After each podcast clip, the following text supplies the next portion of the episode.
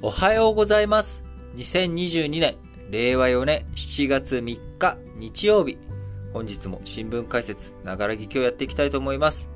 えー、まず最初の話題、丸1として、KDDI 大規模通信障害を発生させたという話題です。えー、昨日7月2日午前1時35分から、えー、通信障害が発生し、えー、原因については、昨日2日午後5時時点で設備に障害が発生し、通信量軽減のための規制をしていると説明がなされました。総務省は KDDI に対して早期復旧と顧客への周知を要請したということで、KDDI が提供する au や UQ モバイル、格安プランのポボ、ポーボでいいんだかな ?POVO、ポボで、えー、音声通話とネット通信などがつながりにくくなってしまっているということです。えー、各サービスの個人向けの契約者数、3月末時点で合計3097万件。えー、同社は影響を受けたあ利用者の規模、まだ公表しておりませんけれども、えー、多くの方、影響があったものだと見られています。えー、また KDDI だけじゃなく、楽天モバイル、第4のね、通信、えー、事業者として参入した楽天ですけれども、えー、自前で、えー、こう、通信網、え、都心部だとか、そういったところについてはどんどんやっているんですけれども、え、まだビルの、例えば、奥深くとか、え、地下のところとか、まだ、その、通信網が行き届いていない部分については、KDDI の通信回線を使う地域あります。え、その結果、楽天モバイルもですね、あの、利用、KDDI の通信障害を受けて、え、うまく、こう、つながらないというところが出てきておりますし、え、他の仮想移動体通信事業者、MVNO、えー、JCOM モバイルなども KDDI の通信も借り受けてやっているということで、えー、こちら含めてもですね、えー、通信しづらくなってしまっているということになります。えー、現代社会、えー、我々ね、いろんなものを携帯のデジタル化、デジタル化ということで、例えばお財布なんかもね、あのー、例えば PayPay とか、LINEPay とか、まあ何でもいいんですけど、そういったあ QR、デジタル、えー、マネー、えー、こういったものをね、使っておりますけれども、えー、KDDI 通信がうまくいかないということで、そういったものについてもですね、えー、使えなくなってしまっているものがあったりとか、えー、我々個人消費者だけじゃなくてですね、法人事業の中でも、えー、例えば銀行だと大垣共立銀行などが、ATM190 台が利用できなくなってしまったとか、あるいは交通では日本航空、成田空港や羽田空港で従業員用の無線機、こちらが使用できなくなったり、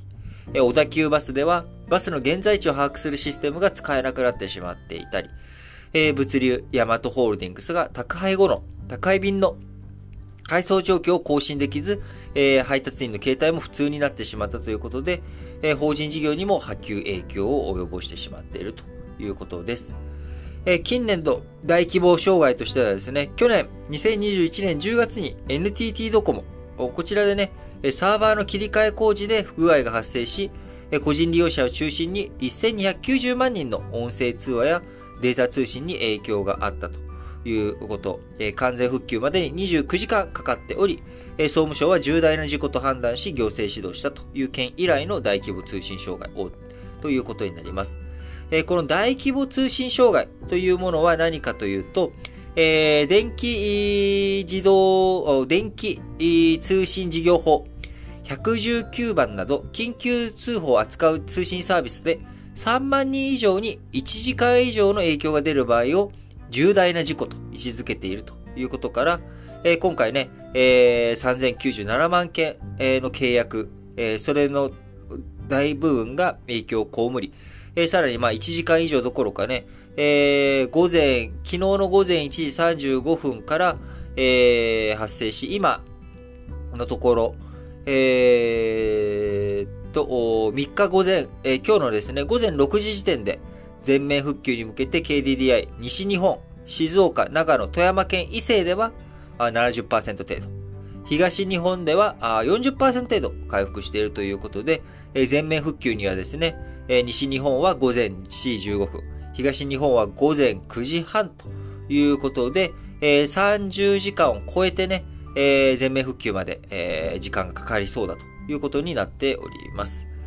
えー、なので、まあ、こちらもね、重大な事故ということになり、えー、定義に当てはまっているということから、あ大きな、あね、えー、障害ということになりますが、確か KDDI 大きい障害発生させたのは2010何年、結構久しぶりだと思うんですよね。えー、僕のな、これちょっとすいません、印象ベースで恐縮なんですけれども、まあ、ソフトバンクがそこそこちょっと、たまに、ちょっと前はね、え結構あって。で、ドコモも、ややらかしも含めてね、ちょこちょことあって、KDD は比較的大規模な通信障害とか起こしていないようなね、印象があったんですけれども、えー、今回、えー、起こしてしまったということになります。えー、まあそういったことを考えていくとですね、あの理想は、理想はですよ、あのまあ、メインの通信事業者、えー、どこ、ドコモでもソフトバンクでも KDDI でも楽天でもいいんですけれども、えー、携帯にはね、どっかそれの一部の SIM を入れて、えー、もう一個、その、MVNO とか格安 SIM を、えー、別のブラ、別の、この通信網を使っている。例えば、えー、のね、えー、IIJ とかは KDDI だったのかな？例えばドコモを使ってる人だったら KDDI 系の MVNO のやつを入れて、えー、おくとか、あのー、その、iPad とかね、タブレットとかに入れておくとか、まあ、そういったことをするのが一番こう、まあ、安全策というかね、えー、そういったものにはなっていくと思うんですが、まあなかなかそれもねコストかかる話ですし、でそういうことを考えると、まあやっぱりあのまあ通信事業者のね面々におかれましては、こういった大規模障害を起こさないというために、えどういうふうにしっかりと日頃のね整備をやっていくのか、まあ、こういったものをしっかりと反省材料にしながら、え、他のね、事業者も他山の石にしながら、しっかりとレベルをね、上げて、え、安定的なね、インフラ網の提供を進めていってもらえたらいいなと思います。え、電力もそうですし、この通信網もそうですけれども、我々の社会、インフラが非常に重要に支えてくれています。道路なんかもね、インフラですけれども、あの、当然そういったインフラがなければ我々の生活成り立たないということで、改めてそういった事業を営んでくれている企業、行政、こういったところに対してね、感謝の気持ちを持つとともに、さらなるレベルアップをね、日清原歩進めていってもらえたらなと思います。